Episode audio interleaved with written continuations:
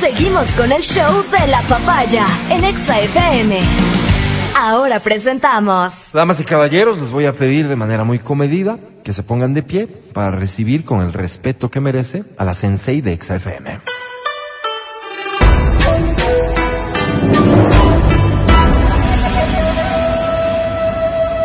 Por si no sabían quién es, se trata de Verónica Rosero.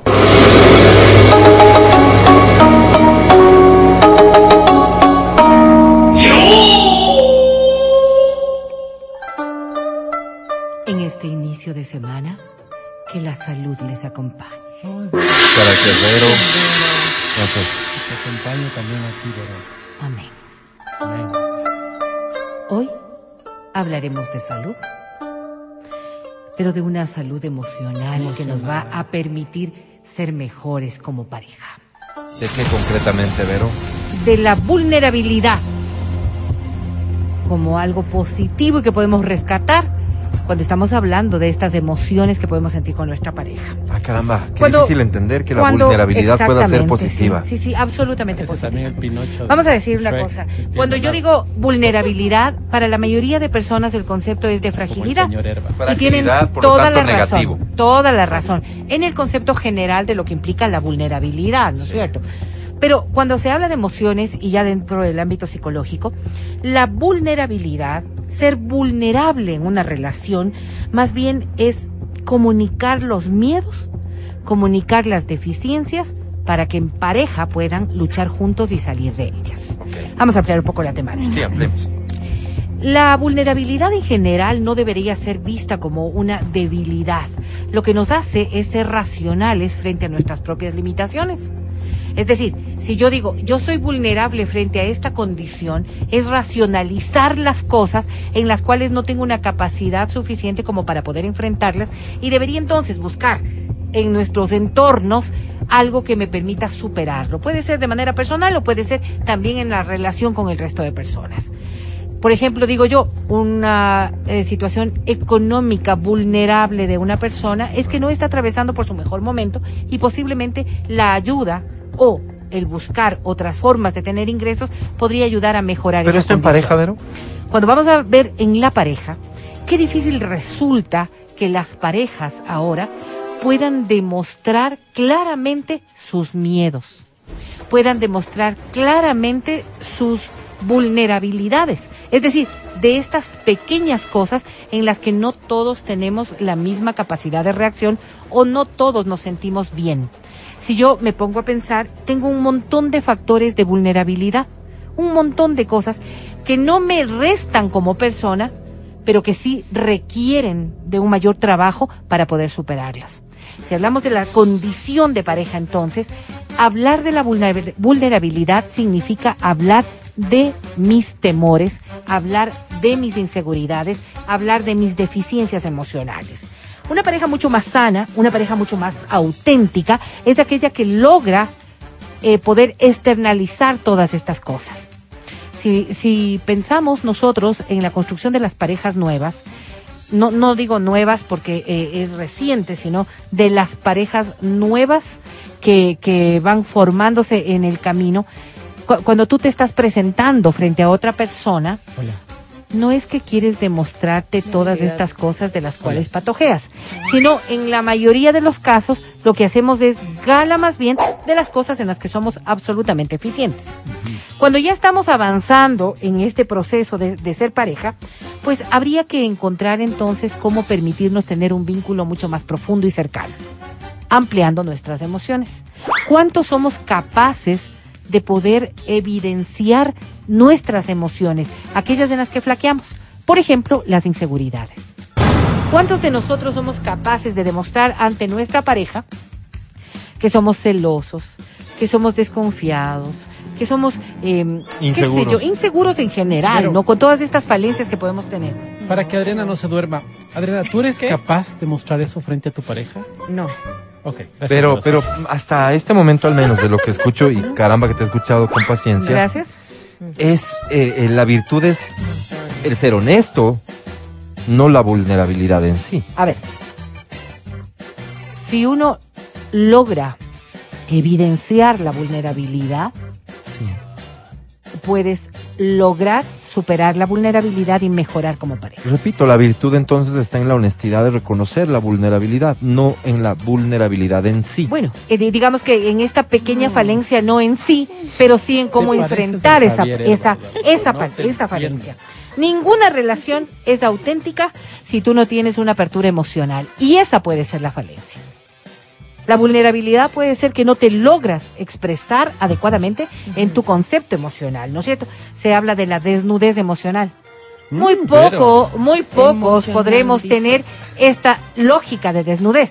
Facilito quitarse la ropa, pero emocionalmente, Facilito, perdóname. emocionalmente, ¿cuántos logran hacerlo? Es que no es fácil conectarse de una manera sincera. Y esto también tiene que ver un poco por los entornos, por las experiencias, por cómo nos ha tratado la vida o por cómo hemos visto que han tratado a otros. ¿Para qué me voy a demostrar yo con estas vulnerabilidades si podría la otra persona verme más bien como débil, como frágil? Y aprovecharse de ellos para hacerme daño. Exactamente, porque eso es lo que nos ocurre cuando hablamos de vulnerabilidad. Casi siempre pensamos es que vamos a victimizarnos frente a la otra persona y por ende esta otra persona va a hacer uso de esta de esta fuerza.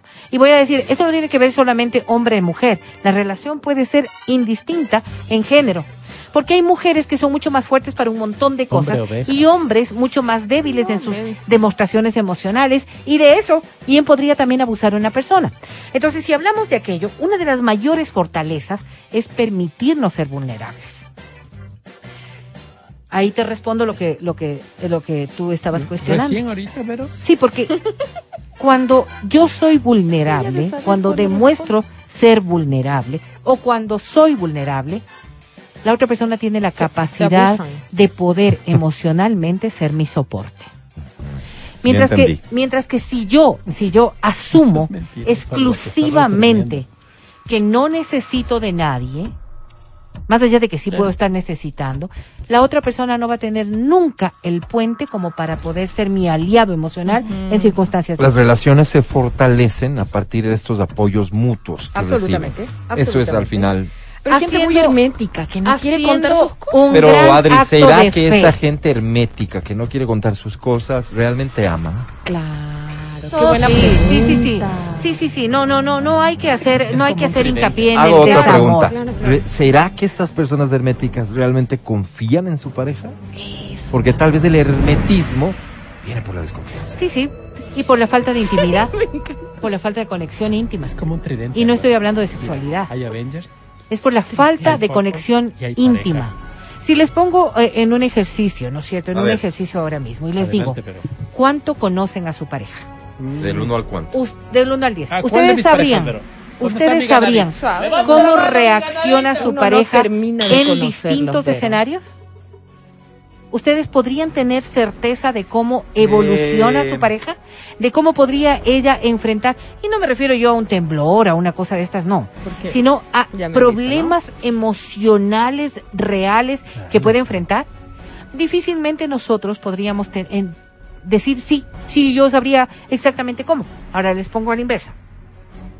¿Su pareja los conoce en esas circunstancias y cómo reaccionarían ustedes frente a un hecho emocional muy fuerte? En términos generales, sin duda. Parejas, pero En términos generales, sin duda. poder decirlo así con Puedes- esa certeza que tú estás hablando. ¿Sí has Lo, lo- digo con absoluta claridad porque tú sabes de qué manera puede reaccionar tu pareja ante situaciones negativas. Tienes una idea de cuál puede ser su comportamiento. Pero hay situaciones específicas que pueden variar ese comportamiento, evidentemente. Ahora, terrible sería pues que una relación ya se sepa lo que el otro va a hacer, va a decir, etcétera. ponte que te casaste con Aguga Ayala. Mira, por ejemplo, ¿no? Terrible. En el transcurrir del tiempo, falleció, no O te sea- digo yo que vas a leerlo, pero quienes han tenido relaciones de pareja un poco más duraderas o de mayor O intimidad serias, dile, emocional. dile, no, no, no, o de mayor intimidad Dile. emocional. Porque el pique Saben pasa. cómo va a cuentan, ¿no reaccionar.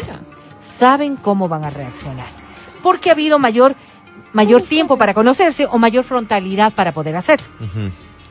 Si yo les pongo a ustedes, ¿ustedes saben cómo sus hijos van a reaccionar frente a alguna circunstancia? Ay, En la mayoría, en la mayoría de los casos, los padres podrían decir sí. Yo pienso que va a reaccionar de esta manera. Porque en la trayectoria de Muy formación peor tú has ido viendo cómo ha ido evolucionando. Sí. Subestima. Porque además ellos se han mostrado un poco más claros respecto de sus emociones. Y no, me di- no te digo que en la adolescencia pueden tener todas estas variables, pero en el transcurso de su vida les has visto cómo Pero reaccionan. es por el tiempo que los conoces. Exactamente, pero es que no No te solamente es el pues. tiempo lo que va a limitar, sino que también la, la apertura que ¿Se tú puedas imaginan de dar. profesora la sensei? No. Si tú tienes, si tú tienes la Ábrela posibilidad de abrir las puertas de algo, ¿no es cierto? Y no solamente tener una puertita abierta, sino abrirla de par en par, la persona que está por fuera tendría mayor opción de mirar todo lo que hay adentro.